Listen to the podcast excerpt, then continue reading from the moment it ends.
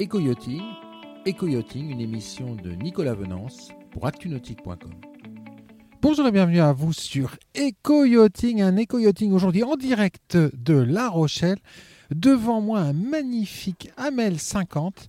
Alors, c'est un bateau qui, euh, dans l'histoire récente du chantier, a amené un grand bouleversement, puisque ce bateau, il a signé le retour du chantier Hamel sur le marché des sloops.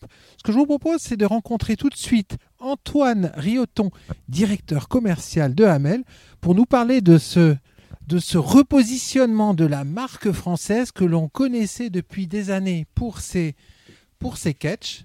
Antoine Rioton. Bonjour. Bonjour Nicolas. Alors Antoine Rioton, vous êtes le directeur commercial de Hamel. Hamel, c'est quelque part une marque mythique hein, sur le marché de, la voile. Euh, en effet, le chantier a une cinquantaine d'années et connu maintenant euh, au travers euh, de, évidemment en France, mais partout dans le monde. Hein. Puis on, a une grande clientèle étrangère. Combien de bateaux vous avez mis à l'eau chez Hamel depuis la, création du chantier, on va dire à peu près?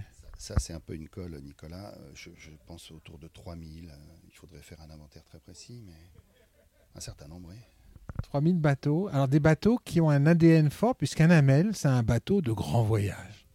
C'est l'idée, en effet, de, construire des bateaux euh, ayant le potentiel de tour du monde ou de, ou de grand voyage, tout simplement, oui. Alors, Antoine Rioton, il y a trois ans et demi, le bateau à bord duquel nous sommes aujourd'hui, le, Hamel 50, hein, que l'on peut voir sur, euh, un des pontons du, bassin des Chalutiers à, La Rochelle, ce bateau, euh, il a euh, signifié un changement de cap, une évolution majeure, puisque c'était le premier sloop que vous lanciez depuis bien longtemps, puisque vous étiez spécialisé en catch. Pourquoi ce virage? Alors en effet, faites bien de, souligner le fait que ce n'est pas la première fois qu'on faisait des, sloops. On a eu le Fango, euh, le Santorin et, d'autres euh, il y a longtemps. Le catch comment dirais-je, le catch euh, était justifié parce que ça nous permettait d'avoir des, voiles un petit peu plus réduites, donc plus faciles à, manœuvrer, et puis donner un, équilibre au, bateau que nous construisions. Aujourd'hui, on a des formes qui sont beaucoup plus larges, donc le, catch se, prête moins à ça. On a des systèmes d'enrouleurs et d'assistance qui sont très performants, donc avoir des voiles un petit peu plus grandes, c'est moins gênant. Donc ça a été une, des raisons de, notre choix. Et en effet, on a des bateaux beaucoup plus larges. Si on se souvient un petit peu du, de la MEL 54 et, avant du Super Maramou, les formes étaient euh, euh, beaucoup plus pincées sur l'arrière du bateau. En fait, il y a un besoin, euh, en parallèle, il y a un besoin des, plaisanciers d'avoir des, bateaux avec plus d'espace de vie à l'extérieur.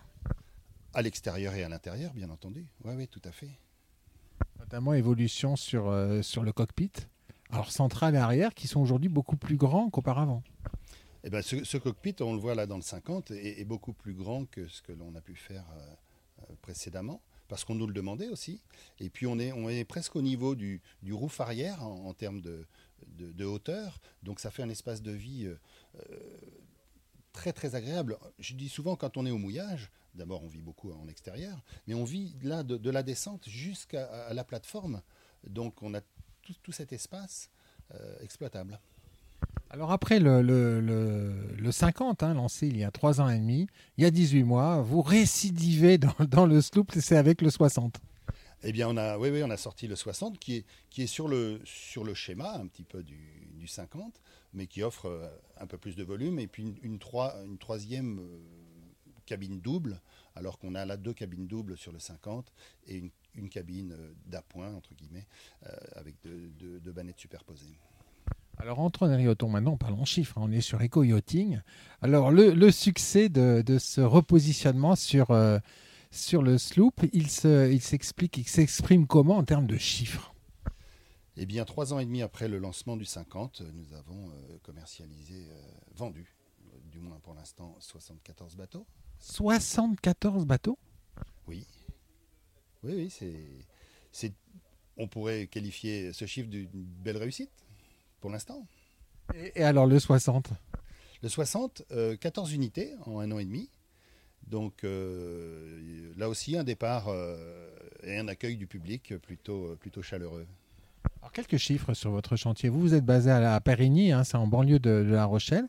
Euh, combien de salariés Quel chiffre d'affaires pour, pour Amel? À peu près 24 à 25 millions de chiffres pour 135 salariés. Belle entreprise française qui exporte une grande partie de sa production. Oui, beaucoup. On, s'aperçoit aujourd'hui qu'on diffuse le bateau, nos bateaux du moins, dans 25 pays différents. c'est énorme en termes de mix. De mix. Eh oui, pardon Nicolas. En, France, un petit peu aussi, mais c'est vrai que la, clientèle est très très variée et, et, c'est rajeuni aussi, on peut faire ce constat euh, avec euh, des, j'allais dire des jeunes gens euh, qui ont pour certains moins de 40 ans et qui d'ores et déjà naviguent loin en famille. Alors, en conclusion, Antoine Rioton, un 50, un 60, dans quelle direction Alors ça restera entre nous, hein, euh, vous en faites pas, on est juste sur EcoYachting. Dans quelle direction travaillez-vous euh, euh, sur, la gamme, sur la gamme de chez Amel Pour l'instant, on, va continuer à, développer ces deux modèles qui sont donc récents. Et puis le futur, je ne sais pas, on, on y réfléchit. C'était bien tenté. C'est bien essayé, mais je n'ai pas le droit de tout dire. Merci beaucoup Antoine. Bonne fin de journée Nicolas. Cette émission est accessible à tout moment sur la chaîne YouTube d'ActuNautique, mais aussi en podcast sur Spotify, Deezer, Apple, Google, Acast et SoundCloud.